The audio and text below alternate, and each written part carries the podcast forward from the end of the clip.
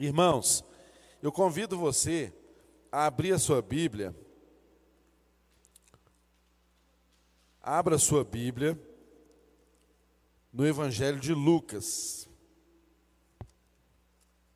Lucas, capítulo 21. Lucas, capítulo de número 21. Lucas capítulo 21. Enquanto os irmãos abrem a Bíblia, eu estou lembrando aqui de um outro aviso importante. Se você é aqui da nossa comunidade, da nossa igreja, Lagoinha Mineirão, e tem filhos entre 4 anos de idade e 11, né, você deve ter recebido uma mensagem nossa hoje. Se não recebeu, entre em contato conosco, que nós temos um aviso muito, muito importante para você e para sua família, tá certo? Então, se você não recebeu esse recadinho nosso aí, você que tem filhos entre 4 anos e 11 anos, ou melhor dizendo, você que tem filhos que em 2021 terão entre 5 e 11 anos de idade. Ou seja, um menino que tem 4 anos hoje, em 2021 ele vai ter 5, né? De igual modo, o que tem 10 anos hoje, em 2021 terá 11 anos de idade. Então você, papai e mamãe, se não recebeu a nossa mensagem aí, entre em contato conosco através do nosso canal aí no site. Você pode entrar lá e mandar um recadinho para nós ou entrar em contato com alguma liderança nossa da igreja, que você tiver contato, meu telefone ou de qualquer líder da nossa igreja que você tenha contato. Por favor, é muito importante que você entre em contato conosco logo, logo, logo. Certo? Abra sua Bíblia então em Lucas capítulo 21. Você em casa aí também, nessa hora, se concentre, esteja inteiro aqui conosco, chame a sua família para sentar juntinho com você e vamos meditar na palavra do Senhor. No Evangelho de Lucas, capítulo de número 21. Lucas 21. Nós vamos ler aí do verso de número 29 até o final do capítulo. Lucas 21, 29 até o fim.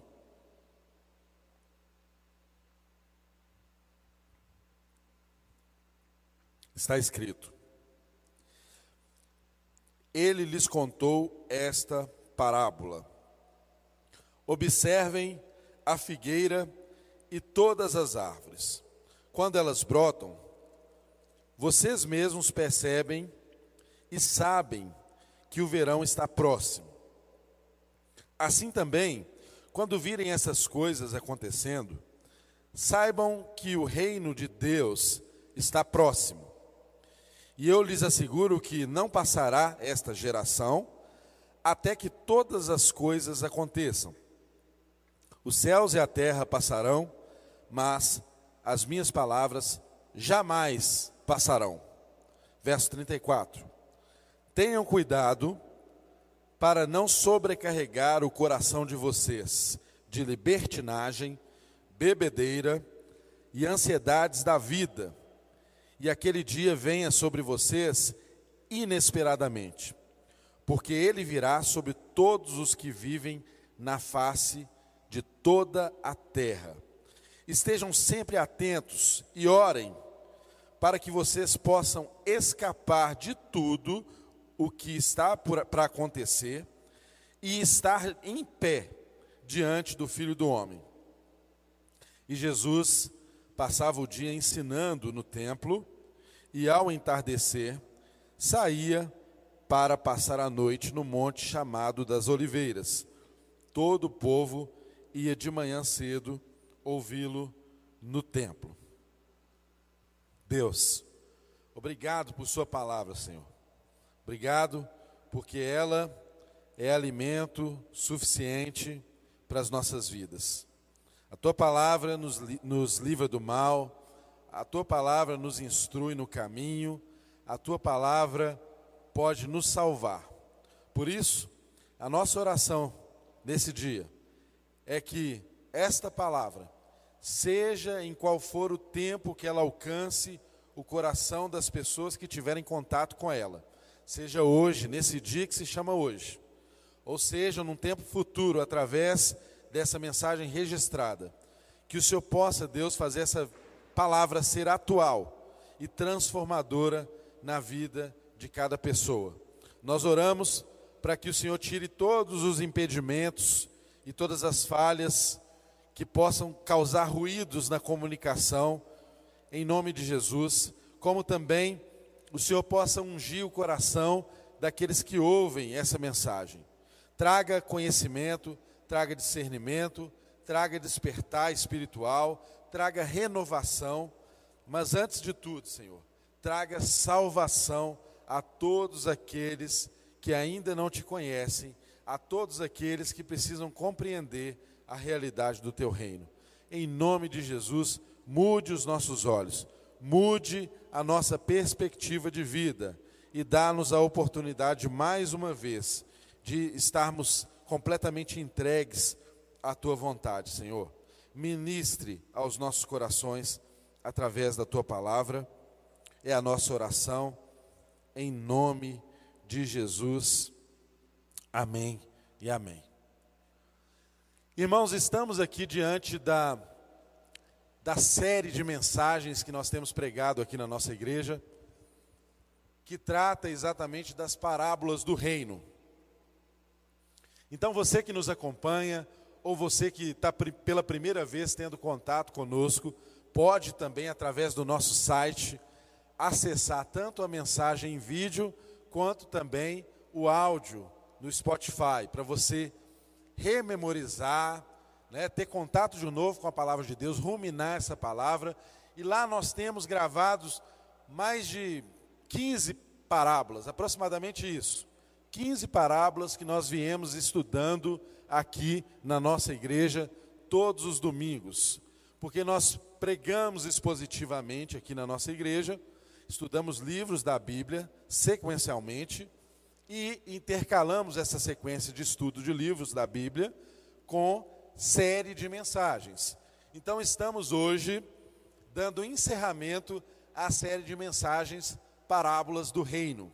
E na próxima semana, no próximo domingo, já reiniciamos um estudo de livros da Bíblia e vamos estudar Esdras, Neemias e os profetas das suas respectivas épocas tenho absoluta convicção que será um tempo de transformação, que será um tempo de reconstrução para todos nós em nossas vidas e será um tempo muito apropriado de Deus para a vida da igreja como um todo. Então eu convido a você, já por essa semana, estudando esses livros no Antigo Testamento, de Esdras e Neemias, porque assim, quando a palavra for ministrada aqui na semana que vem, tudo fará muito mais sentido para você. Eu tenho absoluta convicção de que você vai aprender mais, que você vai meditar mais e essa palavra será mais transformadora ainda na sua vida. Mas hoje estamos aqui então na última parábola do reino que estudamos. E é exatamente essa que acabamos de ler aqui em Lucas, capítulo 21, a partir do verso de número 29. Essa é uma parábola de caráter escatológico. Estou com a garganta seca, vou ter que tomar muita água, viu gente? Vocês me desculpem.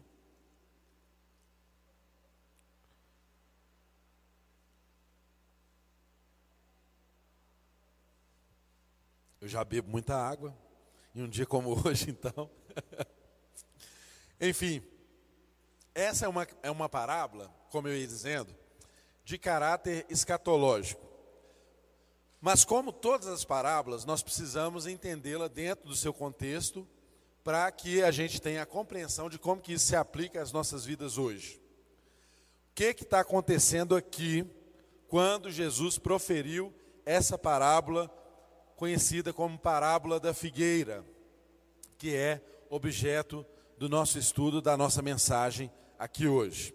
Qual que era o ambiente? O ambiente era o seguinte, você voltando um pouquinho no próprio capítulo 21, você vai ver que esse texto, talvez na sua Bíblia, tenha o título de O Sinal do Fim dos Tempos. O Sinal do Fim dos Tempos. E qual era a circunstância em que Jesus trouxe essa mensagem? Percebam que lá no verso 5 do capítulo 21, está relatado aí que alguns dos discípulos estavam comentando como o templo era adornado com lindas pedras e dádivas dedicadas a Deus. Ou seja, os discípulos estavam andando ali junto com Jesus em Jerusalém e eles passavam perto do templo. O templo, gente, era uma construção muito suntuosa, era uma construção linda, maravilhosa e ela se destacava no meio daquela cidade. Era impossível passar pelo templo e não admirar a sua beleza. Então, algo que Deus deu para todo ser humano, só o homem tem capacidade de fazer isso, só o ser humano de toda a criação é que faz isso. A gente tem a capacidade de apreciar o belo. Então, nós atendemos a apelos estéticos. Nós conseguimos contemplar a beleza das coisas, a beleza do mundo criado, não é? todo homem tem essa capacidade porque nós temos isso como semelhança de Deus. Deus também é contemplativo e nós, como homens, também o somos. É claro que alguns têm mais aguçado esse sentido, né? Uma pessoa que tem uma habilidade artística, por exemplo, ela consegue apreciar as belezas de uma forma mais detalhada. Mas uma coisa é verdade: todos nós temos essa capacidade e precisamos trabalhar essa capacidade, porque algo triste na vida de qualquer ser humano é quando ele deixa de ver beleza ao seu redor. Já perceberam como as pessoas se tornam tristes, murchas, borocochôs, não é? Quando elas começam a não mais ver beleza na natureza, ela não consegue mais apreciar um dia bonito como esse de hoje, né? Que o sol estava lindo. Eu passava pela orla da Pampulha ali, vindo para cá hoje de manhã, aquele céu azul, que coisa linda, que maravilha. Então, eu e você somos capacitados, e quando a nossa vida está equilibrada, quando nós estamos bem, sempre exercemos essa capacidade de apreciar o belo. Nós não andamos por aí sem apreciar as coisas bonitas, nós apreciamos o belo. E assim era as circunstâncias dos discípulos com Jesus enquanto caminhavam ali em Jerusalém. Eles passaram pelo templo e eles admiravam aquela obra arquitetônica linda.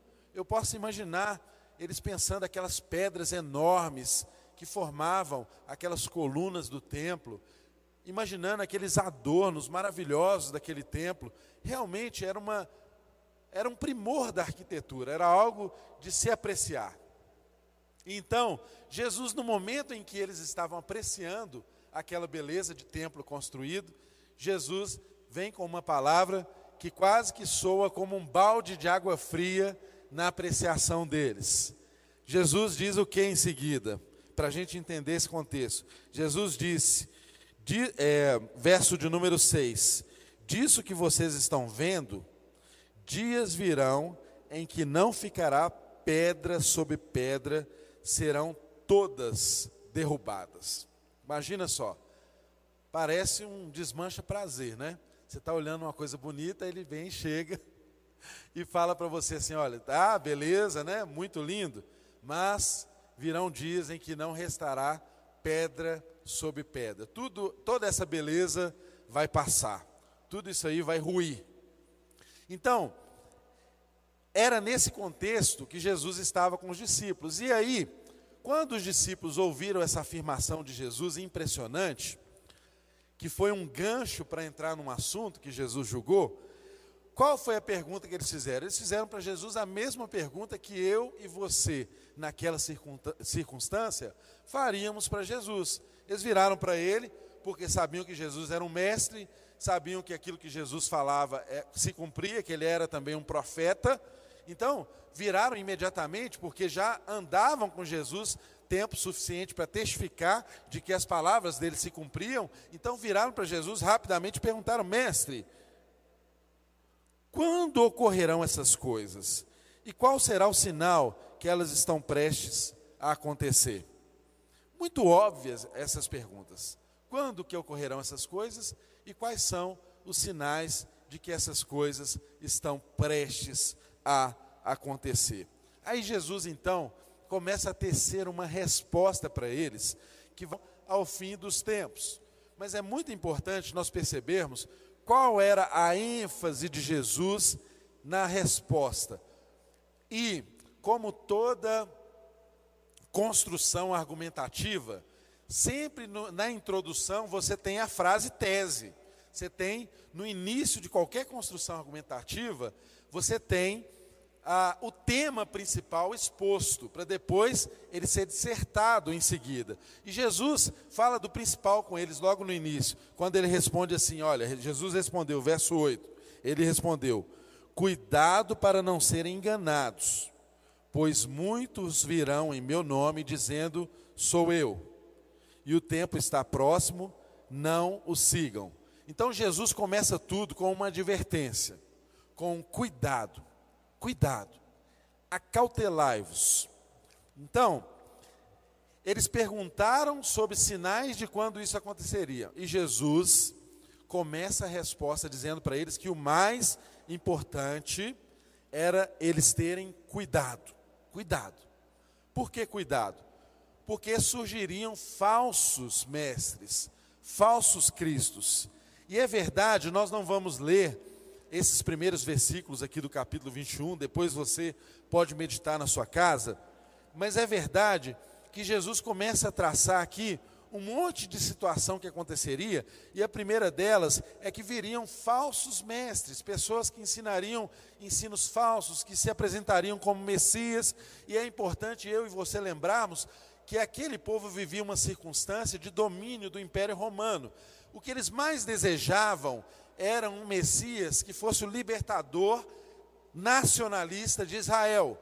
Um Messias que tiraria, que os tiraria do domínio da escravidão romana. Essa era a expectativa do coração dos discípulos de Jesus, como era também a expectativa nacional. Toda nação esperava por isso. Eles respiravam é, tempos revolucionários.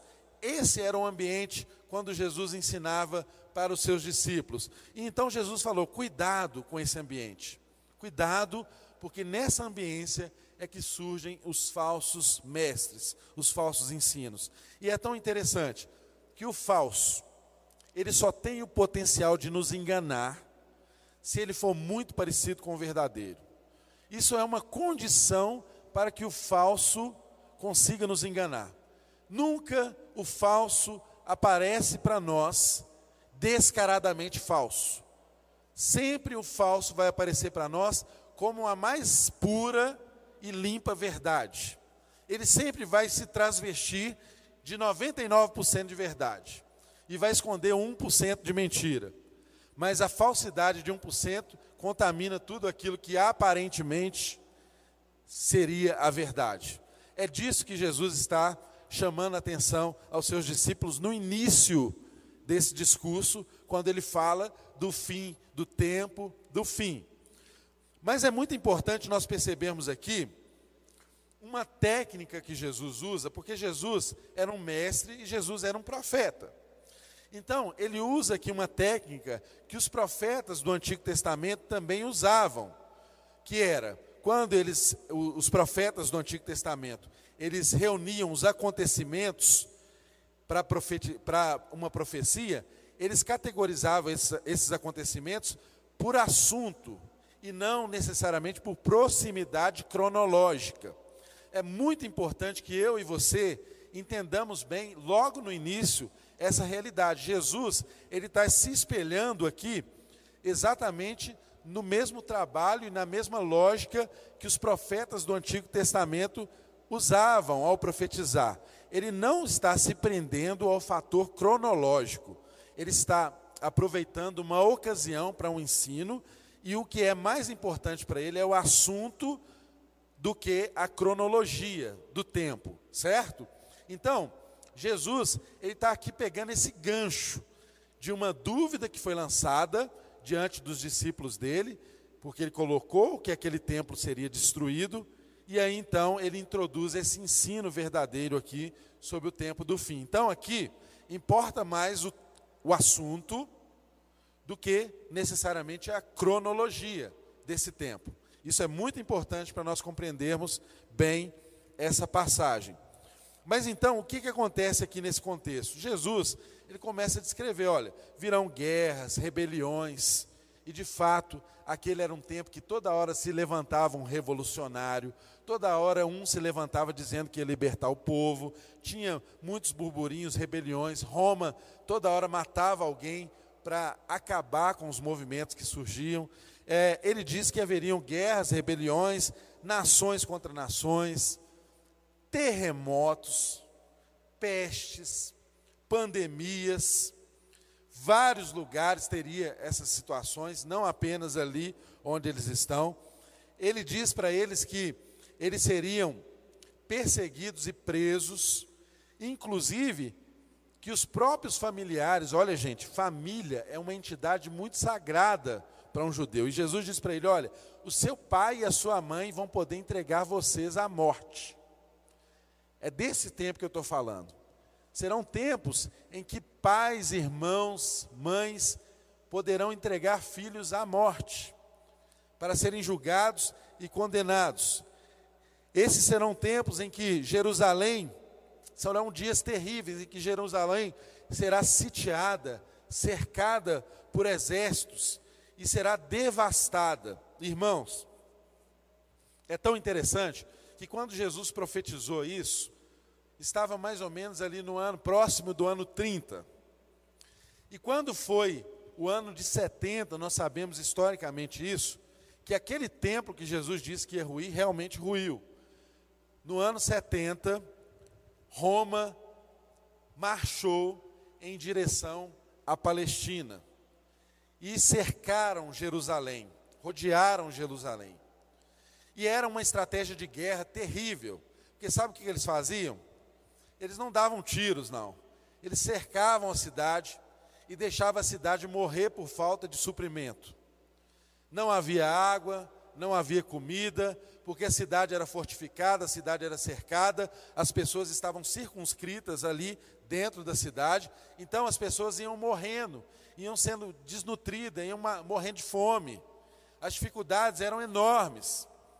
E diz a história que foi tamanha dificuldade que quando Roma estava, quando Jerusalém estava sitiada pelo exército romano, o que, que aconteceu? Algumas pessoas que conseguiam se rebelar e fugir das rebeliões internas, porque era problema de estarem sitiados por exércitos exteriormente e tinham rebeliões internas, porque vários líderes surgiam ali dentro se autoproclamando Messias e líderes no meio daquele povo. Então, era um problema tanto interno para você se livrar dessas lideranças, quanto o problema que se encontrava lá fora quando você saía. Então, pensem vocês, dizem os historiadores que as pessoas que conseguiam sair das fortalezas ali de Jerusalém para tentar fugir, elas eram mortas, mas de uma forma muito trágica. Sabe por quê? porque havia um costume entre os judeus, povo que está acostumado com guerra, com serem retirados do território, enfim, havia um costume entre eles de em situações assim de guerras, eles engolirem pedras preciosas, joias, eles comiam, engoliam isso e fugiam, porque eles tinham esperança de depois é, conseguirem acessar essas pedras, né? naturalmente evacuando isso, e isso se tornar um bem precioso para eles recomeçarem a vida, sabe lá em qual lugar eles estivessem. Então havia esse hábito. Então o que estava acontecendo? Dizem os historiadores que aqueles que fugiam das guerras internas e saíam pelos muros de Jerusalém, eles eram alcançados pelos soldados e os soldados dilaceravam essas pessoas, rasgavam essas pessoas ao meio não eram mortos apenas, eles eram rasgados para procurar bens preciosos em seus estômagos. Dá para você imaginar o cenário? O texto diz aqui, depois você vai meditar, diz assim: ó, ai das grávidas, ai daquelas que amamentam nesse tempo, porque será muito choro, será muito pranto, não vai ter para onde fugir. O texto diz: olha, vocês que estão fora da cidade, fujam para os montes, porque os montes eram os lugares que você tinha a maior chance de conseguir sobreviver a uma situação de guerra, era nos montes. Mas quem estava na cidade estava lascado, era morto mesmo. E assim foi. Por quê? Porque Deus estava exercendo juízo sobre o povo dele. Isso era uma faceta do juízo de Deus. O texto diz que os poderes celestiais seriam abalados. O texto diz que homens morreriam, desfaleceriam só da expectativa do que estava acontecendo, de ansiedade por morreria, de medo do que poderia acontecer. Era uma guerra também, é, uma guerra de nervos, né? de, de ideologia, é, não de ideologia, era uma, era uma guerra fria, né? como foi a Guerra Fria, né? uma guerra de ameaças. Só de você estar numa cidade, sitiado, sabendo que não tem suprimento, e que você vai morrer, talvez de fome, ou quando você estiver frágil, o exército vai invadir, cortar a sua família ao meio. Enfim, terrível a situação. Pessoas morriam só do pânico de imaginarem o que haveria de acontecer. Então, por que, que eu estou contextualizando isso? E é muito importante nós entendermos isso. Porque esse sermão de Jesus, ele tem duas facetas. Porque ele fala ao mesmo tempo da destruição de Jerusalém e do templo, e ao mesmo tempo ele fala do fim dos tempos. Ele fala desses dois assuntos. Por isso que é muito importante que não haja em nós um apego à cronologia, mas um apego ao assunto e à ambiência que Jesus está descrevendo. Porque parte desse texto profético já se cumpriu ali no ano 70 em Jerusalém e vem se cumprindo progressivamente na história, no desenrolar da história. Então, isso é muito importante para eu e você compreendermos esse texto, porque o texto diz aqui no verso de número 28, está escrito aqui: quando começarem a acontecer essas coisas, levantem-se e ergam a cabeça, porque estará próxima a redenção de vocês. E aí então é que Jesus conta a parábola que é objeto da nossa mensagem de hoje, nessa circunstância. Aí o texto diz: Ele lhes contou essa parábola. Observem a figueira e todas as árvores. Quando elas brotam, vocês mesmos percebem e sabem que o verão está próximo. Assim também, quando virem essas coisas acontecendo, saibam que o reino de Deus está próximo. Irmãos, aqui é muito importante que eu e você tenhamos atenção para essa expressão que Jesus aqui usa de usarmos de observação com a figueira e com as árvores ao seu redor. Por quê? A figueira era uma árvore muito seca no inverno. Ela ficava tão seca, parecia um pau seco que você podia cortar, que não tinha vida mais naquela árvore.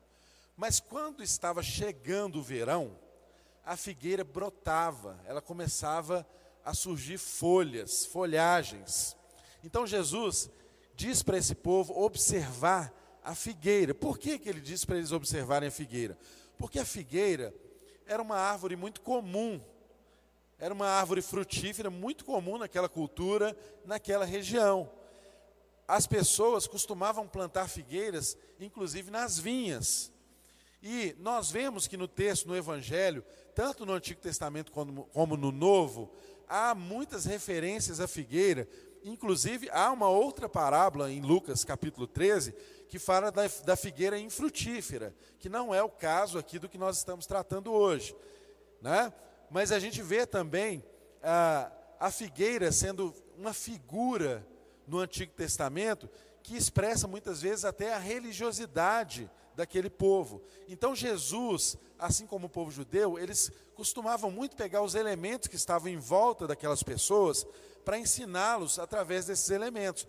Se fosse aqui no Brasil, possivelmente Jesus ia pegar uma mangueira, uma jabuticabeira, né? Se fosse no cerrado, um piquezeiro, enfim, não é? Ele ia falar com a linguagem que as pessoas que estão ao redor dele pudessem entender. Então, a figueira era uma planta muito, muito comum ali no meio daquele povo. E ele diz para eles observarem, para entender o fim dos tempos, olhem para a figueira. Olhem para a figueira. E aí, onde que eu e você estamos nessa história? Eu tenho absoluta convicção que se você perguntasse para as pessoas que viviam esse tempo lá, os discípulos, logo depois que Jesus foi assunto aos céus, eles viviam como se Jesus já estivesse voltando logo naqueles dias. Eles tinham uma grande expectativa que Jesus voltasse naquele tempo. De igual modo, as pessoas que viveram um pouquinho depois, quando viveram essas essa situação da destruição de Jerusalém, certamente elas pensaram: Jesus está voltando, porque está se cumprindo essa profecia. De igual modo, as pessoas que experimentaram a primeira, a segunda guerra mundial, grandes catástrofes, puderam pensar em algum tempo: olha, Jesus está voltando, porque isso está acontecendo. Enfim, eu sei que mais de dois mil anos se passaram e ele ainda não voltou. E às vezes a mesma tristeza que batia no coração dos discípulos, a mesma sensação de abandono, de incredulidade, pode às vezes acometer a mim e a você. Mas isso é um perigo muito grande, que é o que Deus não deseja que aconteça conosco. Quando Ele olha para nós e diz assim: olhe, observe a figueira, olhe a folhagem, levante a sua cabeça, erga a sua cabeça em tempos como esses. Jesus está nos chamando exatamente a isso, a nós não olharmos as circunstâncias que nós estamos vivendo, porque se não, se a gente andar dessa forma, esse tempo da vinda dele vai ser algo inesperado para mim, e para você, e não estaremos preparados para esse tempo. Ah, se você pensar no movimento da história, imagine só, ah, os grandes, as grandes transformações que a sociedade sofreu, elas passavam assim, por muitos e muitos anos entre uma transformação e outra. Imagine você quando inventaram a imprensa e foi possível publicar livros, a escrita é, a imprensa ela difundiu a leitura, inclusive a impressão da Bíblia, e foi algo muito importante para que a palavra de Deus alcançasse as pessoas e chegasse até a mim e a você. Mas só que entre a invenção da imprensa, da escrita, e a invenção do telefone, por exemplo, passaram-se centenas de anos. Não teve muita novidade nesse período. E eu e você sabemos aqui que há pouco tempo atrás, quantas pessoas que tinham telefone perto da sua casa? Você se lembra quando que você tinha às vezes que andar distâncias para ir no orelhão para fazer uma ligação? Quando eu falo orelhão, fazer uma ligação, os mais novos aqui talvez nem entendam do que eu estou falando. Mas quem aqui que está presente? Eu, eu tenho certeza que tem algumas pessoas aqui que é da época em que um telefone valia o preço de um carro popular. Lembra disso? Lembra que da época que o telefone foi transformado em ações e eram ações valiosas, lembra disso? Estou vendo aqui os que têm mais de 40 anos, né, que estão levantando a mão. Você lembra de tempos assim? Então, gente, olha o que acontece. Nos últimos anos, depois da invenção do telefone, veio, vieram outras invenções, mas elas eram antigamente muito lentas. Mas da década de 70 para cá, com a internet, nós estamos experimentando uma aceleração como nunca foi vista na história da humanidade. Todos os dias nós temos uma novidade tecnológica. Antigamente nós não conseguíamos imaginar um telefone. A tecnologia que você a, a coisa mais tecnológica que você conhecia antigamente era na televisão, você via super máquina e ficava maravilhado com aquele carro, não é? Com as coisas que aquele carro fazia. A gente não conseguia imaginar um telefone sem fio. Você imaginar um telefone sem fio era uma coisa assim, só do desenho dos Jacksons, né? Não é? A gente não conseguia imaginar essas coisas. No entanto, hoje, você já manda mensagem, você já manda, manda texto, manda vídeo, você edita, você, o mundo inteiro está conectado. Eu me lembro bem que quando eu estava na escolinha dominical, eu pensava quando criança, quando eu aprendi assim, olha, um dia toda a terra se encherá do conhecimento da glória de Deus, assim como as águas cobrem o mar. E aí eu olhava e lembrava daqueles países fechados. Quantos, quantos aqui se lembram das conferências missionárias em que a gente recebia pessoas que nos ensinavam sobre os países fechados da janela 1040? Lembram-se disso? Janela 1040 é exatamente os paralelos que delimitam no mapa os países onde não havia abertura para o Evangelho. E os missionários, para entrar naquele lugar, para levar uma Bíblia, eles entregavam a própria vida. Muitos morreram, muitos morrem ainda por essa razão. Mas hoje é completamente diferente isso. Hoje a internet interligou o mundo inteiro. Você imaginar o mundo inteiro conhecer e saber sobre Jesus, é algo assim, em um instalar de dedos, em uma mensagem do WhatsApp, em uma publicação, é possível isso acontecer. Então, não é difícil para nós hoje dimensionarmos que a vinda de Jesus é algo de fato eminente. Nós, até mesmo pela tecnologia, conseguimos hoje vislumbrar como que isso pode acontecer de uma forma muito rápida. Nós somos produto desse tempo. E aí, eu e você estamos vivendo em tempos de pandemia em que o contato com a tecnologia acelerou anos e anos. Já perceberam como que o fato de nós estarmos socialmente afastados uns dos outros também foi um, gerou um efeito catalisador nessas relações tecnológicas e no avanço e no uso da tecnologia? Então, hoje nós conseguimos olhar e compreender essa ambiência de uma forma muito mais simples. Em 30 anos, nós experimentamos muito mais do que as pessoas experimentavam em milênios de avanço. Mas, eu e você não podemos esquecer que não é o progresso humano que traz Jesus. Porque a palavra diz que então se verá o Filho do Homem vindo nas nuvens com poder e glória os anjos. A vinda de Jesus é algo glorioso, não é algo meramente produzido pelo esforço ou pela tecnologia humana. Todos os olhos verão, e de fato, Jesus está voltando. E a palavra de Deus para mim e para você nesse tempo é: observe, observe. E aqui é muito importante eu e você entendermos o seguinte: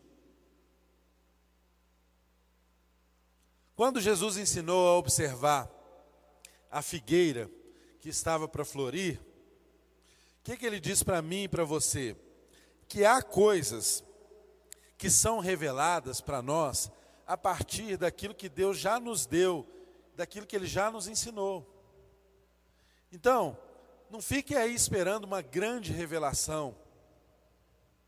Já está na palavra, já está ao seu redor. Você pode observar, você pode olhar e se acautelar a partir daquilo que você observa ao seu redor. É muito importante nós compreendermos isso, porque o texto nos chama a uma condição de vigia e de oração. E o que, que um vigia faz? O vigia ele observa. Se você tem perto da sua casa aqueles vigias que ficam vigilantes na rua, ou se você mora em um condomínio em que os vigilantes passam, observam, o que, que eles ficam fazendo ali? Eles sabem os seus hábitos, eles sabem a hora que você sai de casa, a hora que você chega, a forma como você sai com o seu carro, a forma que você para o carro na garagem. Eles sabem as luzes da sua casa que ficam acesas ou apagadas. Então, se eles observam um movimento diferente, o que que dá? Acende uma luzinha. Olha, alguma coisa está acontecendo ou está para acontecer. Por quê? É um estado de alerta, é um estado de vigilância. E é a isso que Deus nos convoca nesses tempos. Nós precisamos andar alertas, nós precisamos andar vigilantes. E para isso, nós já temos elementos ao nosso redor para observarmos.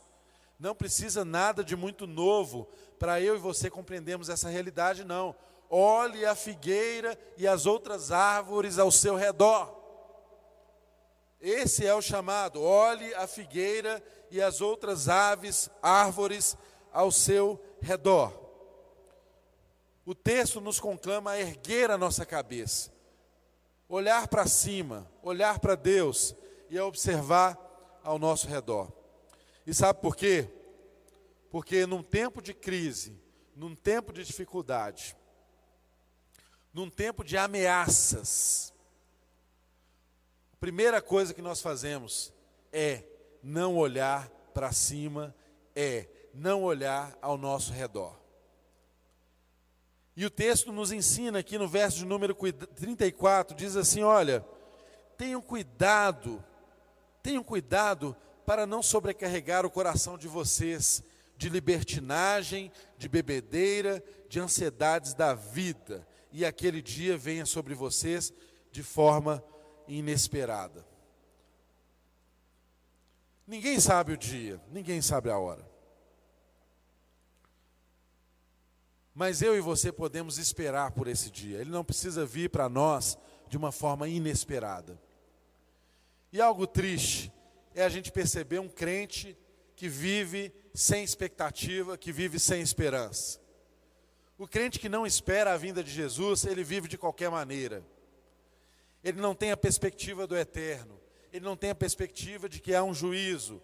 Ele não tem a perspectiva de que há um reino que está se completando todos os dias. Ele não tem a perspectiva de que Jesus está às portas, vindo, voltando para finalmente concluir o trabalho que ele iniciou concluir esse reino que já é uma realidade no nosso meio. O reino que já está no nosso meio, mas ainda não completamente.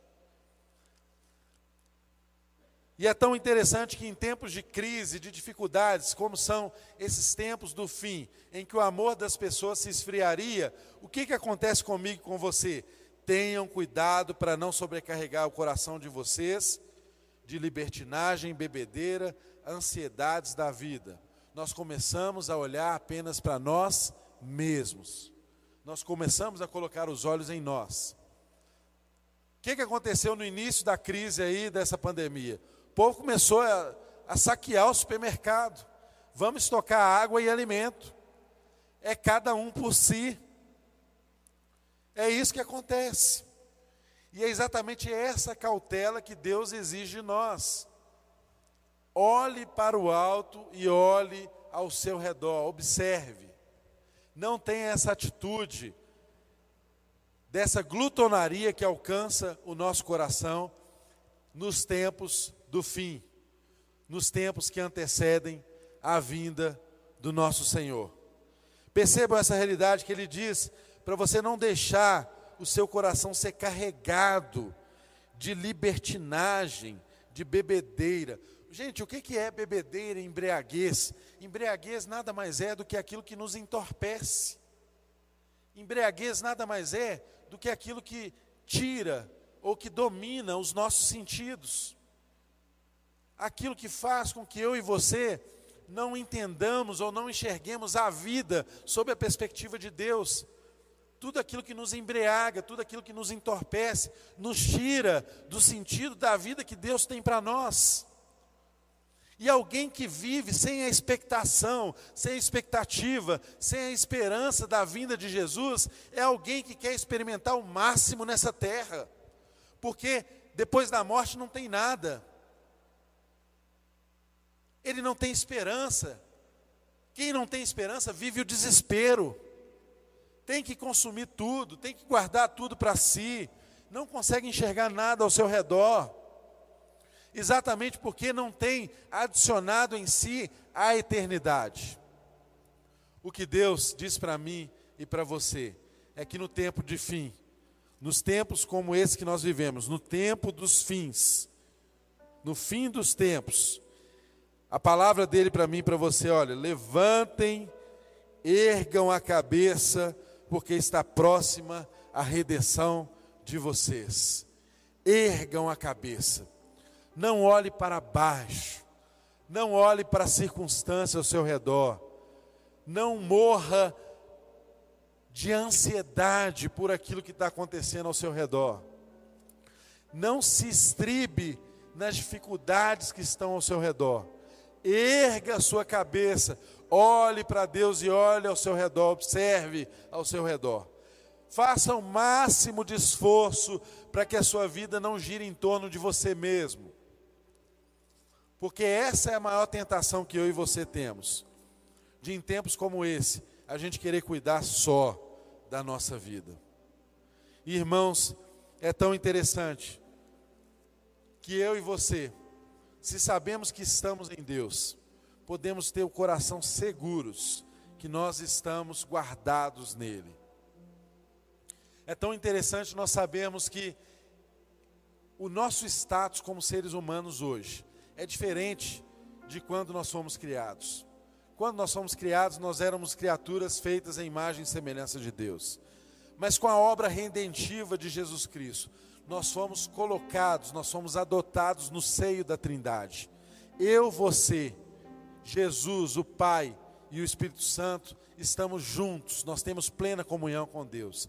Nem os anjos estão nesse lugar, nem os anjos têm essa comunhão. E é tão interessante nós, nós percebemos pessoas que deturpam tanto a espiritualidade. E pessoas querendo viver nessa terra como se fossem anjos, pensando que a verdadeira espiritualidade é ser como anjo. E os anjos querendo ser como a gente. Eles queriam realizar a obra que Deus nos chamou para realizar. Mas é um privilégio nosso. Não sei o que, que Deus viu na gente, mas é um privilégio nosso. E nós não compreendemos ainda que o trabalho de Deus não é necessariamente fazer nós, seres humanos, sermos transformados em seres espirituais, mas é o contrário, nós já somos espirituais em Deus. E o trabalho do Evangelho é fazer um ser espiritual se tornar cada vez mais humano, e não um ser humano se tornar espiritual. Aí está o fato de nós sermos feitos à imagem e semelhança de Deus. Deus deseja restaurar essa humanidade em nós, essa humanidade que é parte dele, compartilhada conosco. E em tempos como esse, em tempos de crise, em tempos de fim, nós costumamos fechar os olhos para essa realidade de que nós precisamos enxergar além de nós mesmos, de que nós precisamos enxergar o próximo, de que nós precisamos ler a partir daquilo que está ao nosso redor. Olhar as figueiras que já começam a florescer. O inverno está passando. O verão está chegando. Muito possivelmente, quando Jesus ensinou essa parábola, ele estava próximo do mês de abril, que é a época em que a figueira começa a florar. É a época em que ela começa a dar sinais da sua floração e eu e você podemos observar ao nosso redor. Nós temos olhos que enxergam, nós temos olhos que veem. Essa é a provocação que Deus deixa para mim e para você. Não nos entreguemos aos nossos meros desejos carnais, às nossas materialidades. Isso é coisa de gente que vive sem esperança. Isso é coisa de gente que vive desesperada. Se você está em Deus, guardado em Deus, Ele cuida de você. Você e eu, nós, precisamos desejar a vinda do Senhor Jesus. Ele precisa encher o nosso coração da expectativa da vinda dele, porque Ele está à porta. E o texto diz que nós estejam sempre atentos e orem, para que vocês possam escapar de tudo o que está para acontecer e estar de pé diante do Filho do Homem. Deus deseja nos encontrar de pé.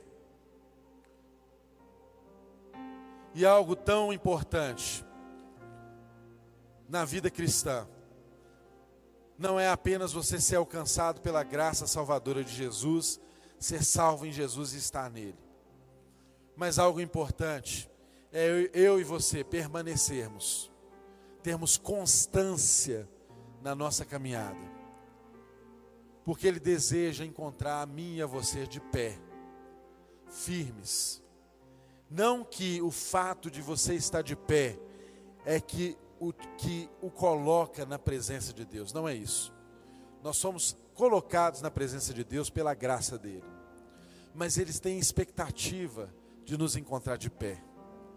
Ele olha para mim e para você e espera que estejamos de pé na vinda dele. Mas só se coloca de pé as pessoas que conservam esperança em seu coração.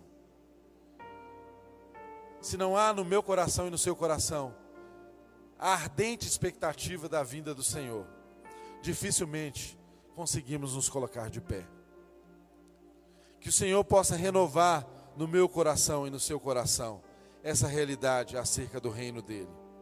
Sabe por quê? Porque ele vem, meu irmão. Ele vem. Quando Jesus foi assunto ao céu, havia várias testemunhas ali que viram ele subindo nas nuvens. E dois homens vieram e disseram: Olha, não fiquem olhando aqui para o céu, não.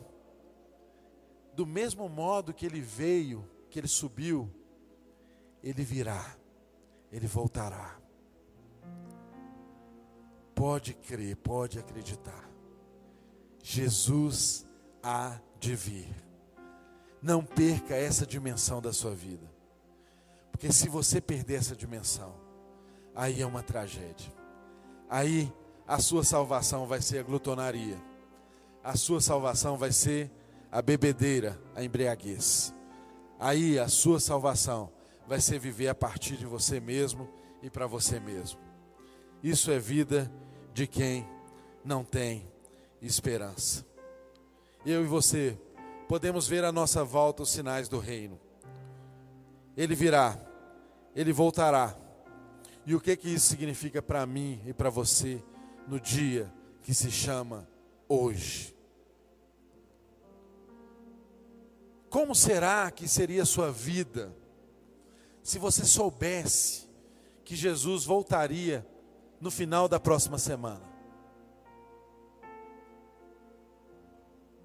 A quantas pessoas você pediria perdão?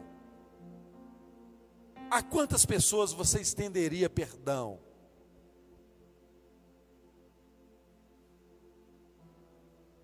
Tomara que Deus renove em nós esse senso de urgência da vinda dEle. Porque quando nós temos essa perspectiva de que Ele vem, a nossa maneira de viver muda completamente. Será que se você soubesse que Jesus está às portas, vindo na próxima semana, como seriam seus últimos dias? A que que você dedicaria? Em que você aplicaria o seu patrimônio? Aliás, de que serviria o seu patrimônio?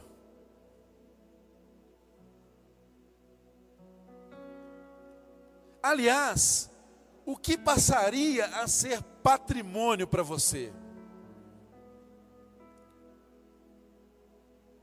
Será que você amaria mais? Será que você experimentaria alegrias que nunca experimentou na vida? Com essa dimensão de que Ele está vindo, de que Ele está chegando? Será que você consertaria um monte de coisa que precisam ser consertadas? que você já sabe.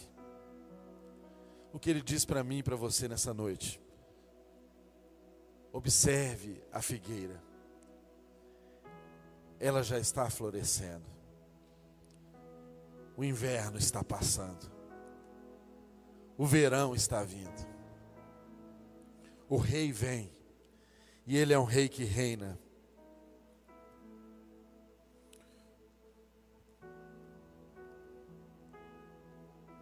Como você falaria desse reino se você soubesse que esse rei está voltando na próxima semana? Como ouvirão se não há quem pregue?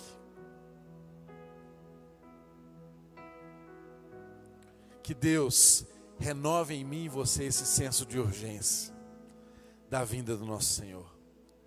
E levante em mim e você verdadeiros arautos. Arautos, tal como o profeta diz: vá, vá, fale pelos montes, fale pelos montes, fale pelos montes dos arrogantes, que o rei humilde nasceu em Belém. Vá, fale pelo monte dos oprimidos, daqueles que sofrem, daqueles que são escravos, que são oprimidos nessa vida, que estão cansados de tanto sofrimento.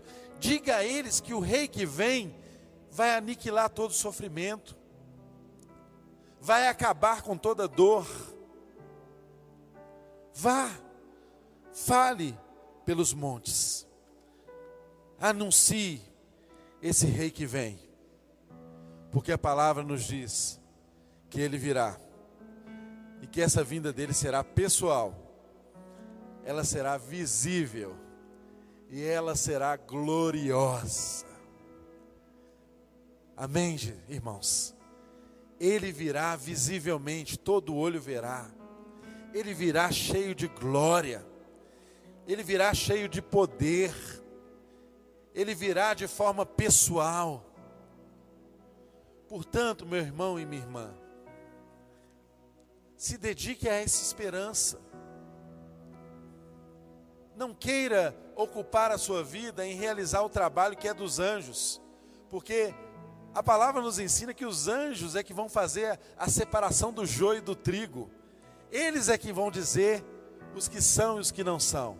E às vezes eu e você ocupamos a nossa vida em fazer separação de pessoas e não em sermos aquilo que Deus nos chama para ser, um testemunho da verdade, uma imagem e semelhança dele, para que o mundo veja que há Deus. Que Ele renove em nós essa perspectiva de eternidade, porque aí a nossa vida será uma grande pregação. O jeito da gente andar será a mensagem do Evangelho, porque quem anda com esse senso de urgência aguçado, não anda de qualquer maneira. Quem anda com esse senso de urgência aguçado, anda observando ao seu redor. Conserta aquilo que precisa ser consertado. O chamado para mim e para você é esse.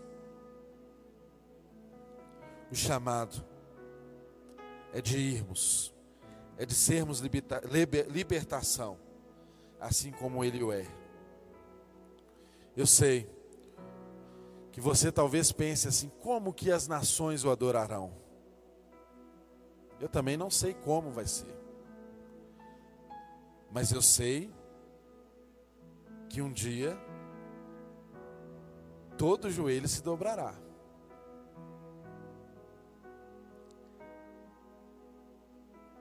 Você pode perguntar no seu coração como que todas as pessoas vão vão receber a ele como Senhor? Eu não sei. Mas a palavra nos diz que um dia todo joelho se dobrará e toda língua confessará que Ele é Senhor.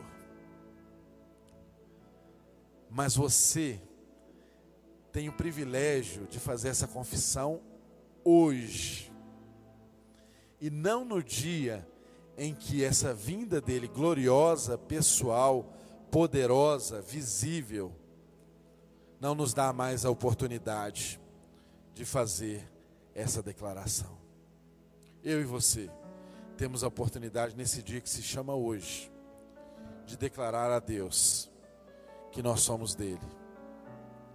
Eu e você temos a oportunidade nesse dia que se chama hoje de pedir a ele que faça habitação em nós. Você que está em casa, nos acompanhando. Você também. Você tem a oportunidade hoje de pedir a Deus para adicionar à sua vida eternidade. Porque a pior coisa é a gente viver sem a perspectiva do eterno. Sabe, eternidade não é uma quantidade de tempo. Eternidade é uma qualidade de tempo. não é um tempo cronológico que nós conhecemos. O tempo que nós conhecemos, ele é relativo. Um dia é o tempo que a Terra demora para dar uma volta em torno de si mesma. Um ano, essa volta no sistema solar, ou seja, é relativo. Mas o tempo que Deus nos oferece não é um tempo cronológico, é um tempo qualitativo. É vida eterna. E vida eterna não é dar uma melhorada na sua vida. Jesus não, não veio dar uma melhorada na sua vida. Ele veio te trazer vida em abundância. Ele veio adicionar eternidade ao seu tempo limitado. O convite é esse. Você quer viver eternamente com esse Deus? Faça uma simples oração a Ele. Fala, Senhor, eu me entrego a Ti. Eu quero ser completamente entregue ao Senhor e viver a partir dessa concepção de que sou um ser eterno em Ti. E aí tudo assume uma outra acepção. Aí tudo é diferente. Os valores são outros valores. Os valores são aquilo que são valores eternos. O tesouro é outro tesouro.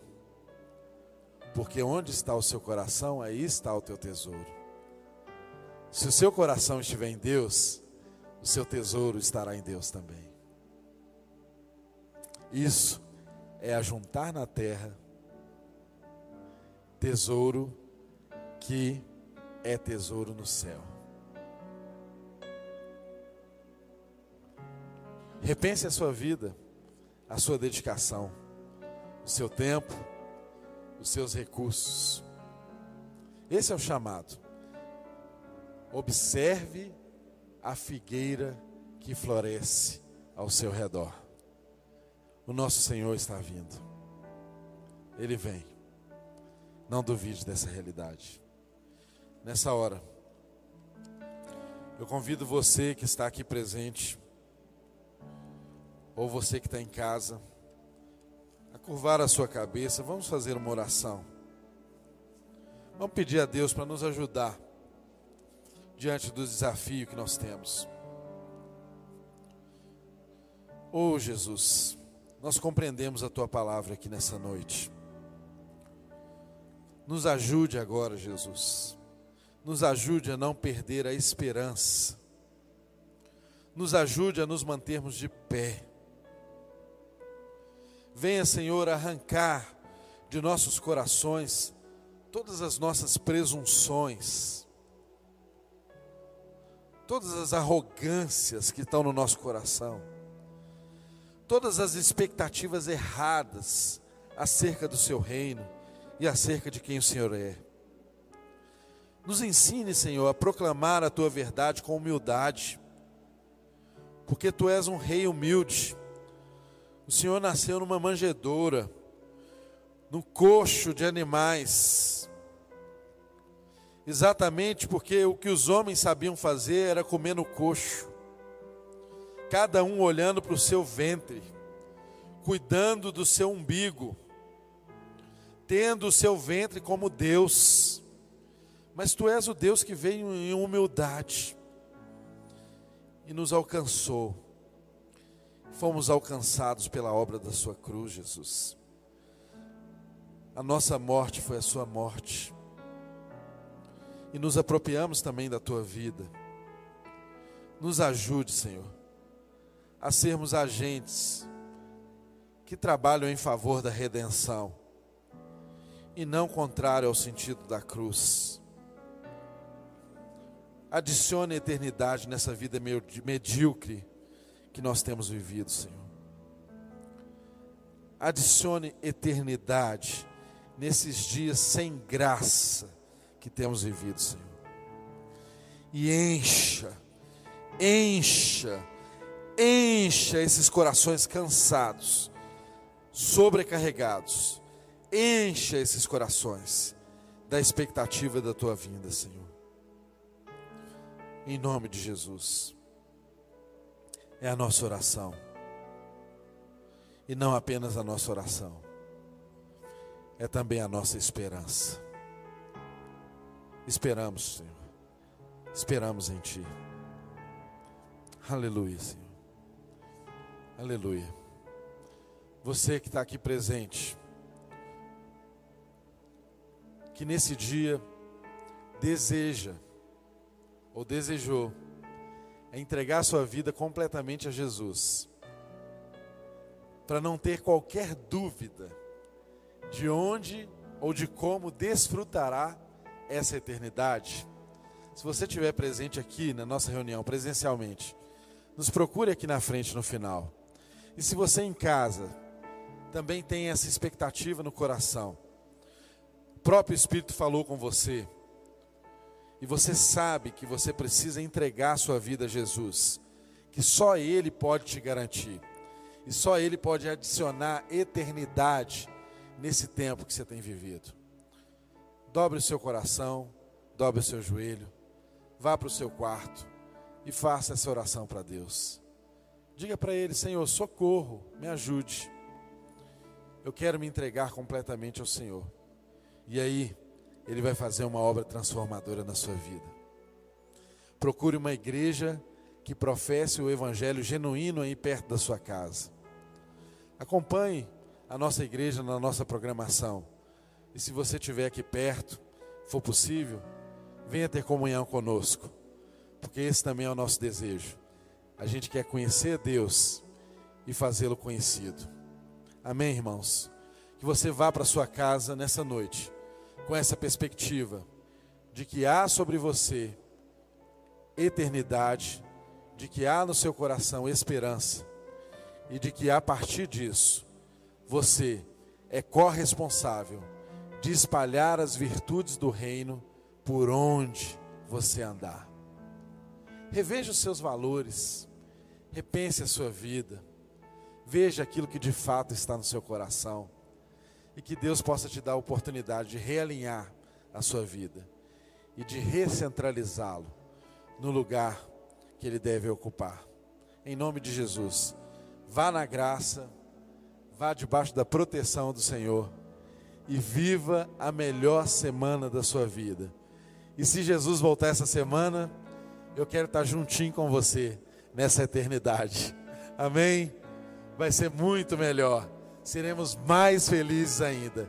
Em nome de Jesus. Dê uma salva de palmas a esse Deus Todo-Poderoso, que nos resgatou, que nos comprou, que nos dá a oportunidade de vivermos a eternidade ainda hoje. Aleluia. Vá na graça, vá na paz do Senhor Jesus. Amém.